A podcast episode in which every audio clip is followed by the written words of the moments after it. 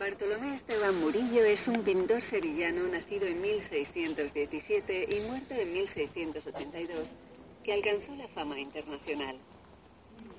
Pintó escenas de género donde supo captar la despreocupación de la juventud en medio de la pobreza y escenas religiosas donde el milagro de la fe se expresa por la gracia y la dulzura. Cuando era un joven pintor debutante, Murillo obtuvo en 1645 un pedido muy importante por parte de la Orden de los Hermanos Menores Capuchinos de Sevilla. Le escogieron a él porque había aceptado unos honorarios modestos que Zurbarán había rechazado. Las once telas realizadas para el pequeño claustro del monasterio fueron diseminadas tras la invasión de las tropas napoleónicas en 1810 y están presentadas en numerosos museos en Europa y en América. El cuadro del museo que el general Mathieu de Favier se llevó a Francia fue adquirido por el Estado en 1843.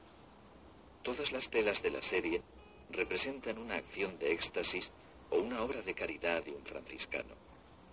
Aquí no se trata de San Francisco, que está representado frente a la cruz, sino de San Diego de Alcalá, un franciscano andaluz que quería imitarlo en todo. Su éxtasis lo hace levantar del suelo e ignorar los visitantes y demás monjes que han acudido a ver el milagro.